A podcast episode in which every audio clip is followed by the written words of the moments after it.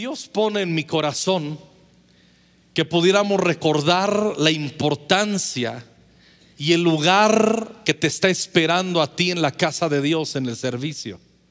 Y quiero destacar lo importante que, que son tu, tu familia y tu vida en el servicio. Padre, oro en el nombre de Jesús que tu gracia venga en estos minutos y que a través del poder de tu palabra nos abras el entendimiento para comprender el poder que tienes, Señor, ante tu presencia, servirte. Te adoramos y te bendecimos en el nombre de Jesús. Amén. Quiero que lean el título de esta mañana de la meditación conmigo. Léalo conmigo fuerte. El poder de tu servicio. Dile el que está a tu lado el poder de tu servicio.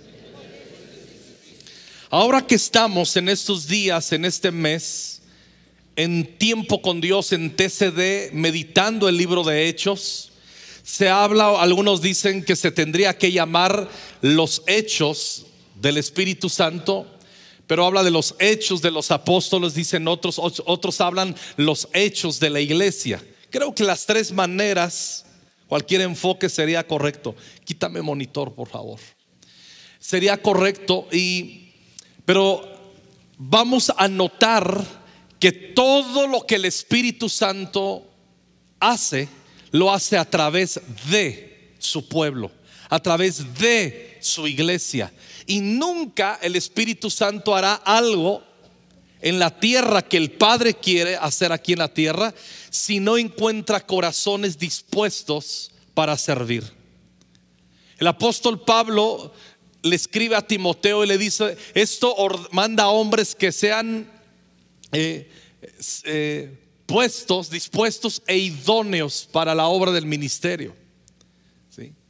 Y Dios está buscando en nuestros corazones que le, que le podamos servir. Pero escucha bien lo que te voy a decir. Una de las tareas principales de las tinieblas, de los demonios, es hacernos creer que no tenemos nada que ofrecer y nada para dar. Y te advierto que esa es una mentira del diablo. El hecho que tú tienes el Espíritu Santo el hecho que tú amas al Señor, tú estás calificando para que el Señor te tome para alguna tarea. No solo a ti, sino a tu casa. Josué, ¿se acuerdan que él vino y desafió a todo el pueblo y les hace una propuesta que sirvan al Señor? Y él se adelanta a, a decir, pero yo y mi casa serviremos al Señor. Él les dice, escojan a quién van a servir. Pero yo he residido con mi casa que serviremos al Señor. Ahora, en Corintios, primero los Corintios capítulo 12, versículos 13. Dice, ya sea judíos o no, estoy en la PDT, esclavos o libres, todos hemos sido bautizados en un mismo espíritu para formar parte de un solo cuerpo a todos se nos dio a beber del mismo espíritu. Este versículo es, un, es, el fundamento para el servicio. Si tú no entiendes, si tú no abrazas ese versículo, que sugiero que lo tengas subrayado en tu Biblia. A lo mejor no lo comprendes del todo, pero déjalo ahí para que cuando te topes con él puedas meditar. Está diciendo el apóstol Pablo una de las revelaciones más importantes acerca del cuerpo de Cristo. Todos hemos sido bautizados en un mismo espíritu para formar parte. Digan conmigo formar parte. Di conmigo formar parte. El espíritu de ilegitimidad personalmente y el espíritu de ilegitimidad nos puede llevar a sentirnos extraños en una iglesia local, a creer que no somos útiles o a simplemente asistir y que nos dé miedo involucrarnos. Cuando, cuando tenemos un espíritu de ilegitimidad, hay muchísimos complejos dentro de nosotros. Se intimida nuestro corazón para servir creemos que lo que pudiéramos hacer no sirve para nada. Siempre Satanás buscará la manera de perturbar tu mente y tu corazón y dejarte siendo un espectador para luego trasladarte al nivel de amargura y que te conviertas en un crítico. Y ni la, voluntad de Dios es que tú sirvas. Satanás es especialista en, eh, también en meter ideas como estas. No estás listo para servir, no estás capacitado para servir. Pero la palabra de Dios, todos esos paradigmas, todos esos rollos los echa abajo con Jeremías 1. Le dice a Jeremías cuando tenía 13 a 14 años de edad, antes que nacieses, te santifiqué. Desde que estabas en el vientre de tu madre, te santifiqué y te di te impartí, te hice un don a mi pueblo. Por lo tanto, no digas que no puedes, no digas soy un niño. Todo lo que yo te ordene hacer, lo vas a hacer. Y tú tienes que entender que el Espíritu Santo, desde el día uno, desde el día en que naciste de nuevo, Él puso su espíritu en ti y Él está esperando que tú abraces la realidad de este bautismo, que hay dones en ti, que tú eres útil al Señor de diferentes formas, de diferentes maneras. Todos tenemos diferentes dones, capacidades. Hay dones del Padre, hay dones del Hijo y hay dones del Espíritu Santo. Los dones del Padre son los dones naturales, esos que nos da Dios a cada quien y eso los derrama por el hecho que somos creados a imagen y semejanza, suya. El hecho que nacimos, eh, tú ves ahora en esta época de redes sociales, vaya, a mí, dones, a mí me encanta ver y, me entretiene y me relaja cuando veo, veo American Idol.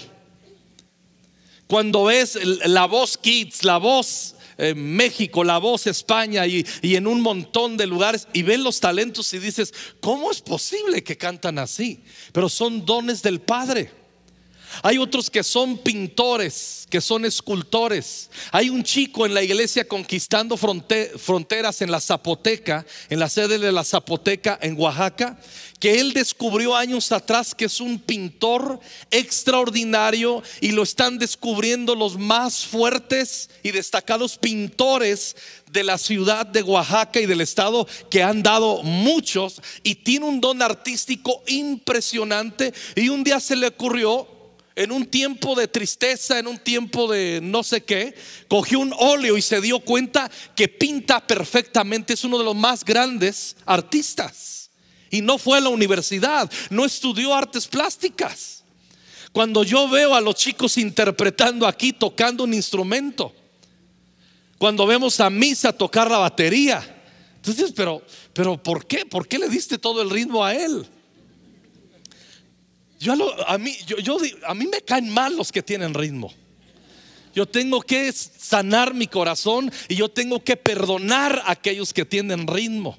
Y más tengo que perdonar a los que tienen ritmo y no se lo dan a Cristo. Acomplejados. Iba a decir endemoniados, pero tranquilo, Alejandro. Es increíble. Los dones del Padre son las capacidades naturales. ¿Cómo es posible que alguien puede tocar un violín, el piano de esta manera, cantar de una manera extraordinaria, tener un ritmo extraordinario, hacer esculturas? Los dones que Dios da, las capacidades extraordinarias que Dios da, los que trabajan en multimedia, los que trabajan con sus dones naturales, aquellos que son unos nerds. El otro día leí un, un poco lo que se escriben los muchachitos nerds ungidos aquí en la iglesia, sus diálogos están hablando en otro idioma, no son lengua, no es español, no es inglés, sabrá Dios lo que dicen, pero Dios les ha dado unas capacidades impresionantes, los que son programadores, los que son pedagogos, Dios te ha dado dones, nos ha regalado dones. Y todos los dones que Dios nos ha dado son para gloria y alabanza de su nombre. El apóstol Pablo dice en Efesios 6:6, no sirviendo al ojo como los que quieren agradar a los hombres, sino como siervos de Cristo de corazón, haciendo la voluntad de Dios. Cuando yo escucho, me gusta el ambiente de la música. Hay géneros que no me gustan, que no son de mi preferencia, pero yo aprecio la música cualquiera, hasta el reggaetón. No me gusta, pero tengo que apreciar que son artistas. Tengo que apreciar la, manera en la que componen. tenemos que admirar y todo tiene que ser para la gloria de Dios. Dios te ha dado capacidades. No escondas lo que Dios ha puesto en ti. Es para la gloria y alabanza de su nombre. Cuando veo a los carpinteros, cuando veo a, los que trabajan en la construcción, ¿cómo es posible que tracen un muro de tabla roca, de duroc de esa manera? ¿Cómo es posible que hagan un mueble de esa forma? Dios te ha dado capacidades y dones. ¿Cuáles son tus dones del Padre? No los menosprecio, no los escondas. Las los dones del Padre comúnmente están orientados a un oficio o inteligencia para que tú logres hacer una carrera y de ahí se derive el sustento para tu familia y para tu vida. Para eso son los dones del Padre. Los dones del Hijo tiene que ver con los ministerios que Dios da a la iglesia. A unos puso profetas, evangelistas, pastores y maestros a fin de edificar, de perfeccionar a la iglesia para que la iglesia ejecute la obra del ministerio. Y existen los dones del Espíritu Santo, que son los nueve dones del Espíritu Santo, que no vamos a hablar ahorita de los nueve dones del Espíritu Santo. Pero esos existen para que entre nosotros nos edifiquemos, nos perfeccionemos, nos echemos la mano, nos sirvamos nos calibremos. Para eso son los dones del Espíritu Santo. Y está hablando aquí el apóstol Pablo en el versículo 14 de 1 los Corintios 12. El cuerpo humano no está hecho de una sola parte, sino de muchas. Si el pie dijera, como no soy mano, entonces no formo parte del cuerpo, no por eso dejará de formar parte de él. Si el oído dijera, como no soy ojo, entonces no formo parte del cuerpo. No por eso dejaría de formar parte de él. Y aquí el Espíritu Santo nos da entendimiento sobre algo. Que no te, que no te sientas tú cómodo no quiere decir que no eres parte.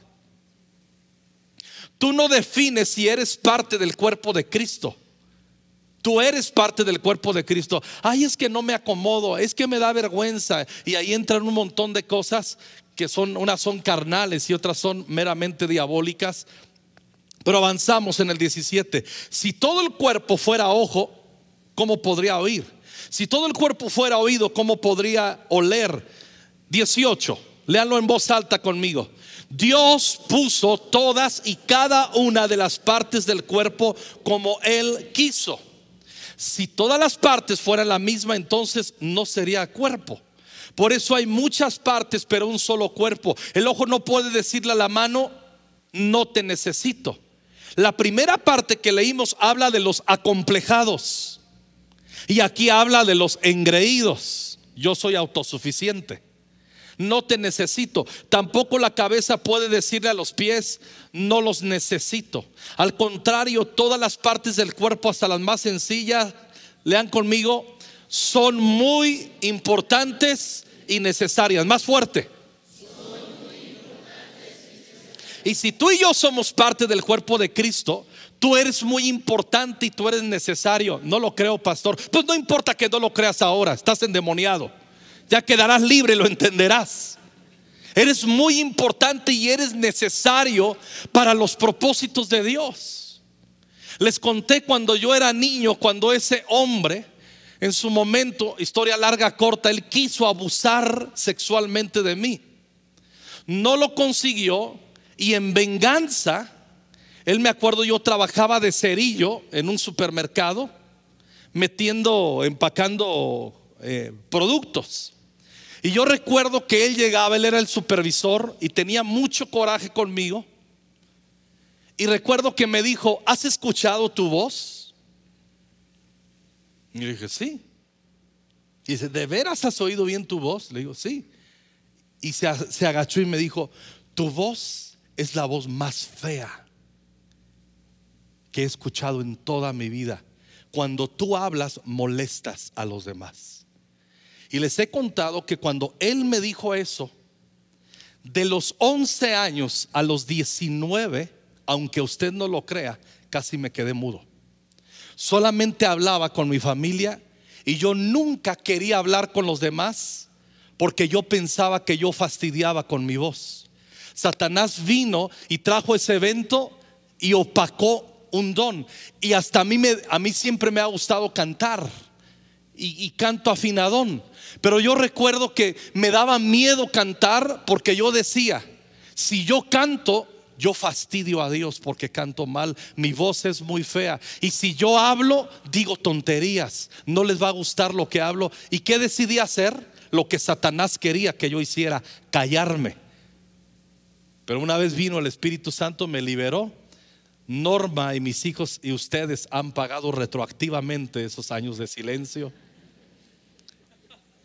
Y el diablo ha sido avergonzado porque yo entendí que mi voz es para el Señor, que mi canto es para el Señor y que mi voz es para proclamar el Evangelio.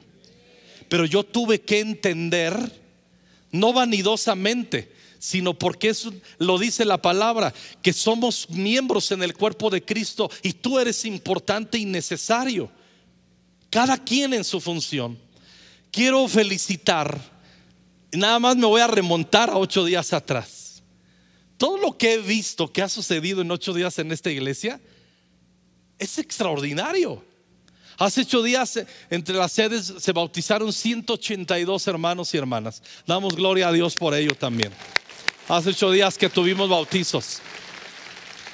Pero en cada sede, al menos en esta sede, en cada una de sus sedes ustedes trabajan de la manera que Dios les, guía y siempre hay un movimiento. Es imposible llevar a cabo un trabajo así sin personas que no, han, que no entiendan que son importantes y necesarias y un movimiento, unos, unos servían eh, en las listas de bautismo, otros equipándoles con la ropa de bautismo, otros ayudándoles a subir y a bajar de las aguas del bautismo, otros bautizando, otros encaminándolos a las, a las carpas donde habrían de recibir el bautismo del Espíritu Santo, muchos imponiendo las manos recibiendo el bautismo del Espíritu Santo, otros secando el agua que quedaba de residuo aquí. O sea, y tú dices, ¿por qué tan importante? Es eso? Es muy importante, alguien lo tiene que hacer.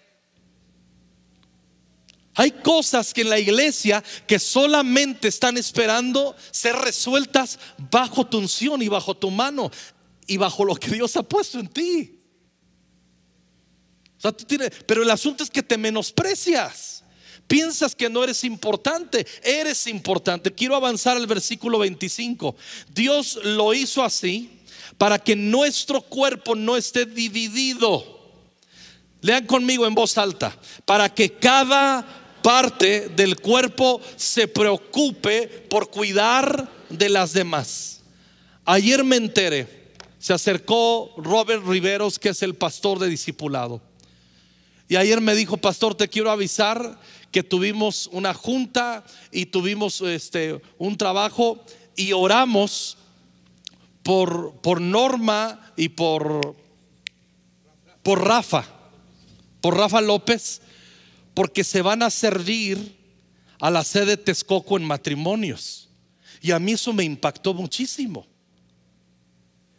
que ellos entendieron, allá me necesitan, allá puedo ser útil. Y ayer les enviaron con bendición, hicieron una comida, les enviaron y ya tendré oportunidad. somos, una, eh, somos una casa con muchas habitaciones, pero yo me quedé súper contento. Qué bien. Rafa aquí era el líder de muchos más matrimonios que allá. Pero a ellos no les importa eso. Ellos solamente quieren estar en el lugar correcto y servir de todo su corazón. Dios ha puesto dones en ti. Y celebro mucho. Eso fue el domingo lo que pasó. El viernes que hubo una reunión de oración extra, sin mencionar la del martes que fue una pasada, tuvimos cena del Señor. Estuvimos casi mil personas aquí tomando la cena del Señor y en las sedes tomando la cena del Señor. Y, me impactó mucho que el viernes hubo oración a favor de abrir el cielo para fundamental.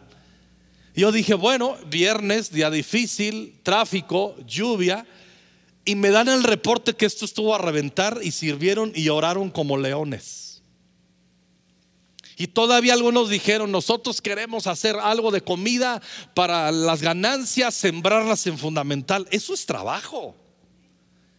Y ayer que llegué aquí, llegamos, veníamos con Josu que me acompañó, fuimos a Puebla y llegando aquí llegamos al último, cuando estaba el seminario de, de sanidad emocional. Había 500 aquí presencial, estaba multimedia y, yo dije, ¿qué de movimiento hay aquí? Pero hay un equipo especial para que eso se lleve a cabo. Yo ayer veía cuando el pastor Iván ministraba liberación, ya estaban listas las famosas bolsitas negras y el Kleenex, porque si a alguien se le salió el chamuco con el salivazo y el gallazo matutino, Bácala. Pero todo eso atrás es trabajo. Tú puedes decir, pues qué chiste viene, tiene venir y agarrar una bolsa y servir para que los hermanos que están siendo liberados, alguien lo tiene que hacer. Alguien lo quiere hacer. Tu vida es importante, tu trabajo es muy importante y quiero honrar a todos aquellos que ya lo entienden y lo hacen y quiero animar a aquellos que no están apreciando ni ofreciendo a otros ni al Señor lo que Dios ha puesto en tus manos. Cuando vamos a números capítulo 20, ya leímos que cada parte del cuerpo tiene que preocuparse por cuidar a los demás. En números 20 conocemos el contexto en el versículo 14. Números 20, 14 dice, desde Cádiz Moisés envió emisarios al rey de Edom con este mensaje. ¿Cuál fue el mensaje? Léalo fuerte conmigo. Así dice tu hermano Israel, tú conoces bien todos los sufrimientos que hemos padecido. Note bien lo que le dice, así dice tu hermano Israel. Contexto. Todos sabemos que nacieron unos mellizos, Jacob y Esaú. De Jacob se fundó la nación de Israel. Y de Esaú la nación de Edom o Amalek, como le quiera llamar. Y eran hermanos, nacieron del mismo padre y del mismo vientre. Son dos naciones diferentes. Pero en su momento, todos sabemos que Israel fue a la cautividad de Egipto 430 años. 430 años.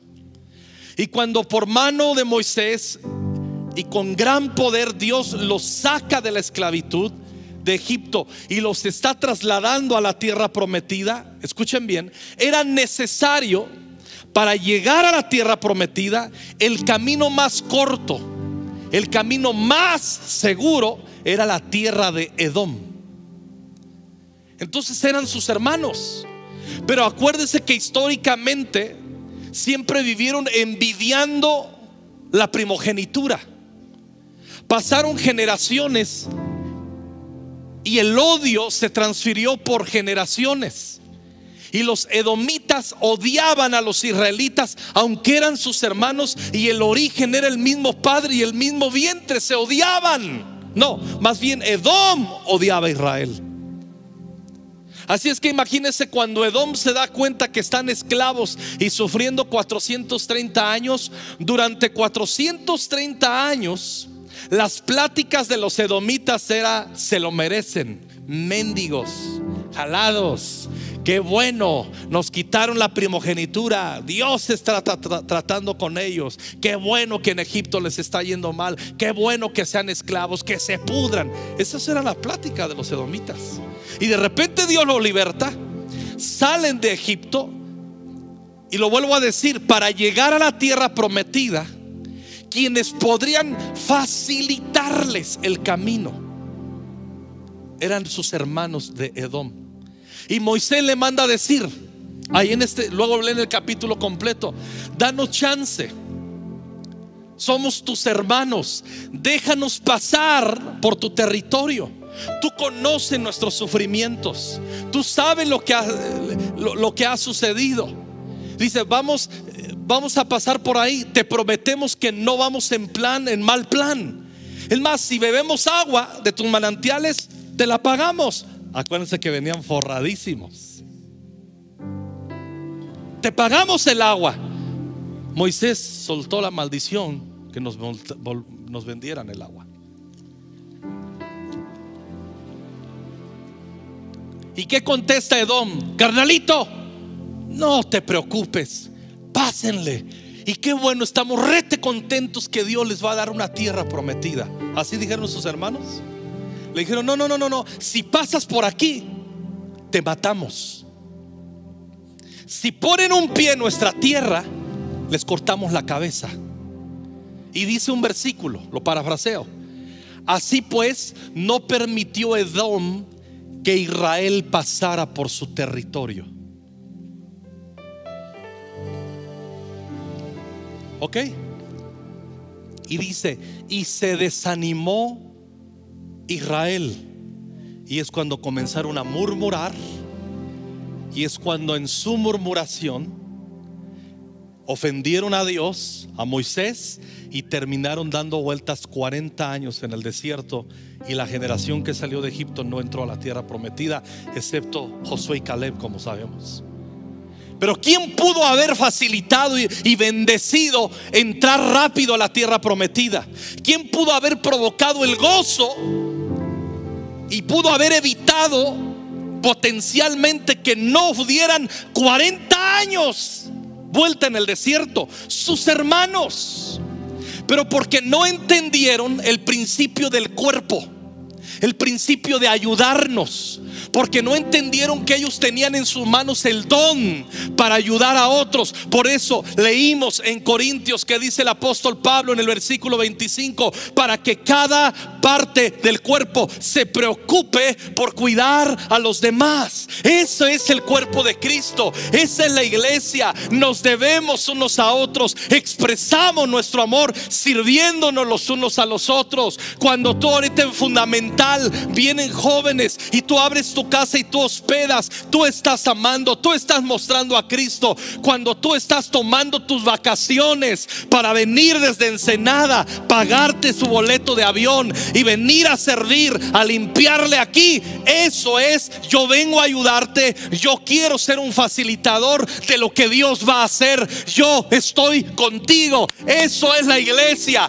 de eso se trata el amor. Cuando nosotros servimos, estamos amando. Amén. No, escuchen bien.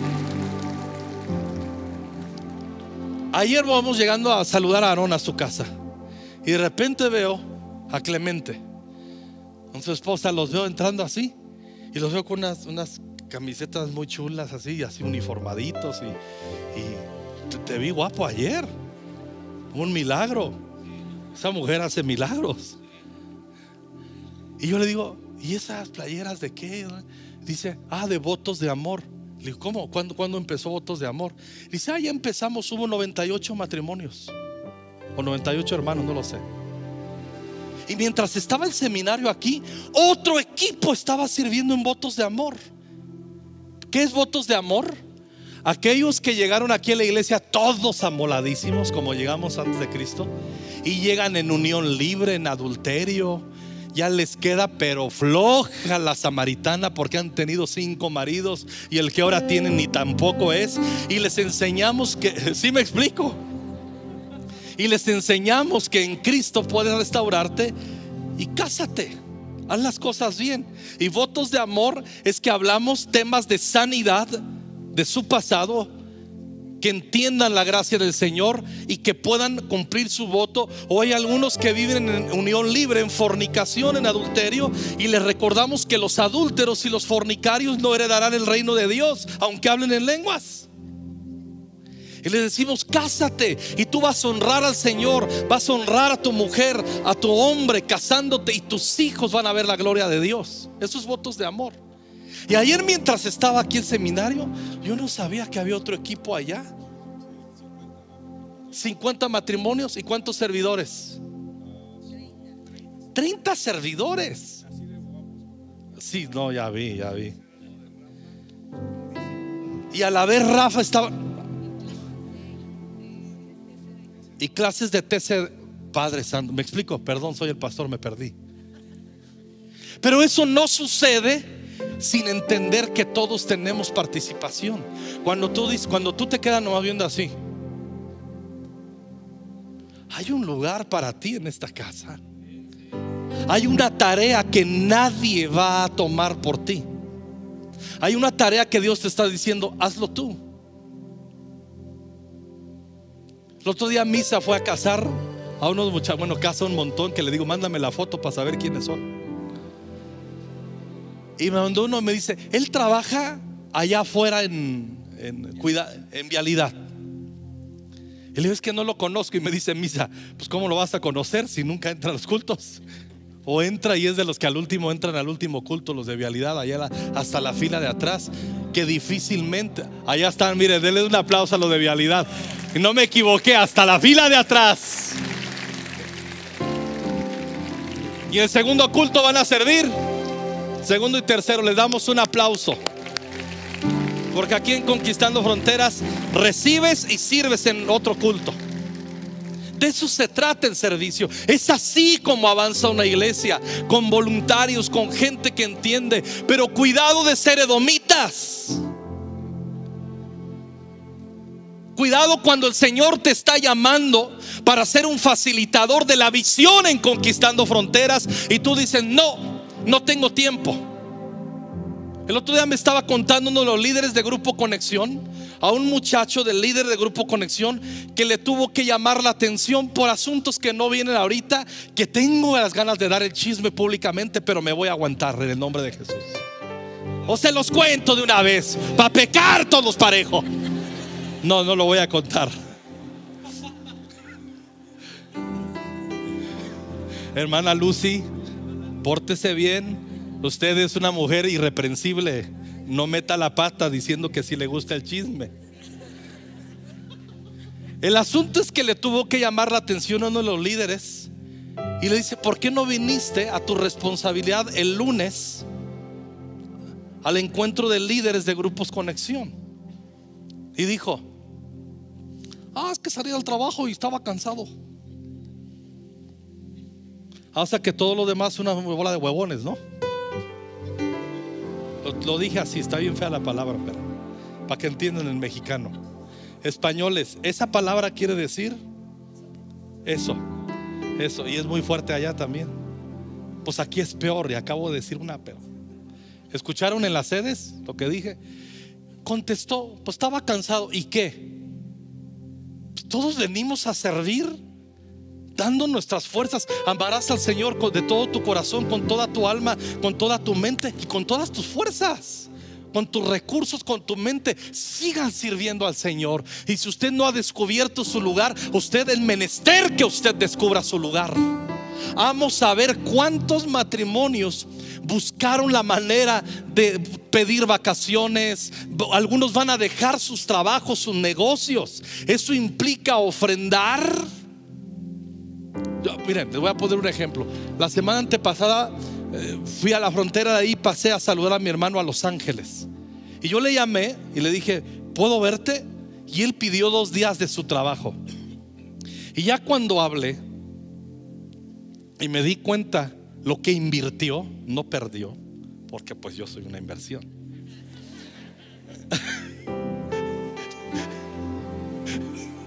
Qué menso soy lo que invirtió de dos días que dejó y pasamos dos días con mi hermano. Me preguntó Norma cuando regresé, ¿qué tal con tu hermano? Y le dije, pasé los días más bonitos de toda mi vida con mi hermano Heriberto. Pudimos abrir nuestro corazón, pudimos hablar de muchas cosas. Pero escucha bien, cuando servimos al Señor, merece la pena la inversión. Merece la pena. Quiero terminar porque se me fue el tiempo. Hay muchas cosas más que iba a hablar, pero con este ejemplo de números es suficiente. Vaya conmigo a 1 de Samuel 15, versículos del 1 al 3. ¿Se acuerdan el examen que Dios le puso al rey Saúl? Que por cierto reprobó, en España se dice suspendió. ¿Se acuerdan cuál fue? lo hubiera ratificado para siempre a Saúl y a su descendencia de que iban a ser rey sobre Israel y su descendencia para siempre, pero reprobó un examen. Y el examen es un poco extraño y hay mucha gente que no entiende, porque le pide algo rarísimo el Señor, le pide algo sanguinario. Cierto día Samuel le dijo a Saúl, fue el Señor quien me dijo que te ungiera como rey de su pueblo Israel. Ahora escucha este mensaje del Señor. Esto es lo que el Señor de los ejércitos celestiales ha declarado. He decidido, escuchen bien, he decidido ajustar cuentas con la nación de qué? De Edom o Amalek por oponerse a Israel cuando salió de Egipto. Ve ahora y destruye por completo a toda la nación amalecita, todo Edom. Hombres, mujeres, niños recién nacidos, ganado, ovejas, cabras, camellos y burros. Todos sabemos que le perdonó Saúl la vida a Amalek, al rey de Amalek. ¿Se acuerdan? ¿Se acuerdan o no se acuerdan? Pero ¿por qué Dios le pide y le hace un examen para consolidarlo como rey, dice, mata y destruye a Malek. Estamos hablando que habían pasado 600 o 700 años. Y hay muchos dicen de este pasaje, yo he escuchado gente viene, eh, maté un conejo y se me fue. Que dicen, como un Dios de amor manda que exterminen, ordena que exterminen hasta niños de pecho y todos y destruye una nación. ¿Qué tipo de Dios es este? ¿Qué tipo de Dios tenemos que les tuvo paciencia 700 años para que se arrepintieran de su espíritu de resentimiento y falta de colaboración a sus hermanos? Y ahí se cumple que Dios es lento para la ira, grande en misericordia. Pero la segunda parte del versículo nadie la dice, pero no tendrá por inocente al culpable. Ese es el contexto. Y le dice, he decidido ajustar cuentas con la nación de Amalek por oponerse a Israel cuando salió de Egipto. Claro que Israel fue responsable de sus murmuraciones. Claro que Israel fue responsable de lo que hizo y, todas las tonterías que habló de, Moisés y lo que, lo que tú quieras. Y eso Dios lo tomó aparte. Pero no dejó Dios los brazos cruzados y esperó muchos años, esperó siglos que se arrepintieran y que vinieran y dijeran, perdón por no haberte colaborado en ese día. Perdón por no haber sido un facilitador para ese día. Y aquí me habla aquí, tarde que temprano, escuche bien, cuando usted no sirve, cuando yo no sirvo, van a pasar las generaciones y yo puedo sentenciar a una maldición a mis generaciones por solo ser un espectador y no meter las manos en la obra de Dios. O yo puedo provocar una bendición y yo puedo abrirle el cielo a mis generaciones y a mis hijos cuando yo sirvo al Señor. ¿Estás sirviendo a Jesús? ¿Estás sirviendo a tus hermanos? Algunos dicen, yo sí sirvo a Cristo, pero Hebreos 6:10 dice que Dios no olvida todo el trabajo que han tenido de amor a sus hermanos y de esa manera han servido a Jesús. Sigue sirviendo a tus hermanos. Por eso cuando ustedes vean, eh, agradezcan a todos los hermanos que sirven. Y cuando te den las gracias, no digas de nada. Eso es muy mexicano, gracias, de nada. ¿Cómo de nada? Se dice, es un honor y un placer servirte. ¿Cómo que de nada? Cuando tú dices de nada, estás diciendo, lo que yo hago no sirve para nada. Es un honor servir. Y la cultura de esta iglesia es amar y más fuerte, amar y celebrar, más fuerte. O sea, eso de el eslogan y servir no, no, es cualquier cosa. Tiene su fundamento teológico y su, y su trascendencia generacional. Tú no te puedes quedar más viendo cómo otros sirven. Involúcrate en algo. Habla con tu familia, habla con tu esposo, con tu esposa. Y diles, desde la semana que viene vamos a buscar la manera de prepararnos para servir de alguna manera. Tú dices, no tengo muchos dones. Busca la manera, descubre tus dones. Ahora que leímos TCD, ¿cómo comenzó Esteban? Sirviendo las mesas y terminó siendo un referente, dando un discurso impresionante donde muchos quedaron sorprendidos de todo el depósito que había en su vida y, terminó siendo el primer mártir de la iglesia y una referencia e inspiración para que luego que vino la persecución no decayeran sus hermanos. Servimos de diferentes maneras, somos diferentes. Tenemos colores y matices diferentes en nuestros llamados y en nuestros dones. Unos somos más visibles, otros son invisibles, otros ni cuenta te das que están haciendo algo. Por ejemplo, yo ayer vine aquí y vi a lo lejos que la administración del seminario de sanidad de las emociones, vi a alguien tocando el piano y digo, no traía mis lentes y digo, es una chica y le dije a Josu, no sé quién diantres está tocando el piano. No sé quién es. Y voy y pregunto y le digo a Uni, ¿quién es? Y me dices, me dice, es Angie, la esposa de George. Le digo, Angie toca el piano. Dice, sí, no sabías que Angie toca el piano. Le digo, no, le digo, wow. Y qué gozo que nos llevamos sorpresas. Qué gozo vernos sirviendo unos a otros. Gracias por servir en Fundamental. Gracias a todo el equipo. En la semana tuve la oportunidad con Misa de visitar el lugar donde va a ser fundamental. Ay, hermanos, está hermosísimo el lugar. Es una pasada el lugar. Y yo vi a Misa todo lo que ha sembrado, vi cómo lo atendían ahí y yo dije, detrás de todo esto hay como 50 visitas acá. Eso es trabajo, eso es inversión, eso es trabajo. Y gracias, Misa. Gracias, Caris. Gracias a todo el equipo de los jóvenes de matrimonio, los que abren sus casas, los que están sirviendo de alguna manera en fundamental. Que Dios les bendiga. Y yo pienso en fundamental los hermanos que trabajan aquí, cuidando este lugar se quedan a servir y se pierden de un montón de cosas. Gracias.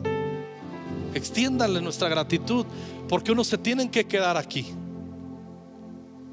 y no disfrutan allá. Y hay unos, hay unos que están diciendo ahorita, ah, funda acá, fundamental. Y eso acá está fundamental. A ese nivel llegamos. Porque estás desconectado, no debes de estar desconectado. Si hay, escucha muy bien, escúchenme en cada sede, aprende a servir. Llega un momento en que tú no puedes quedarte nada más esperando a ver qué hacen por ti. Dios te llamó a hacer algo por alguien. Tienes algo en tus manos para compartir, tienes algo en tus manos para dar. Y hablando de esto, el máximo ejemplo de servicio, el Señor Jesucristo. Él siendo Dios, puedes poner Filipenses capítulo 2, donde dice, haya pues en vosotros este sentir que hubo en Cristo Jesús. Lo voy a buscar aquí. Ahí está, en el 5. Haya pues en vosotros este sentir que hubo también en Cristo Jesús, el cual siendo en forma de Dios, no estimó el ser igual a Dios como cosa que aferrarse, sino que se despojó a sí mismo tomando forma de siervo, hecho semejante a los hombres, y estando en condición de hombre se humilló a sí mismo, haciéndose obediente hasta la muerte y la muerte de cruz. Y está, por lo cual Dios también le exaltó hasta lo sumo y le dio un nombre que es sobre todo nombre. No hay exaltación en nuestra vida sin previo servicio y sin previa, previa abnegación y darnos a los demás. Jesús murió en la cruz por ti. Amigo que vienes por primera vez. Amiga que vienes por primera vez, amigos y amigas que en cada una de las sedes están escuchando y que están viendo esta enseñanza, escucha bien, Jesús murió por ti. Él vino a servir. Él mismo dijo Jesús, el Hijo del Hombre, refiriéndose a sí mismo, vino a buscar y a salvar lo que se había perdido. Tú y yo estábamos ajenos a Dios. Y hace rato cantamos, nosotros le amamos a Él porque Él nos amó primero. Jesús vino a servirnos y se tuvo que despojar y murió en la cruz del Calvario por ti para que tú tuvieras vida eterna en su nombre.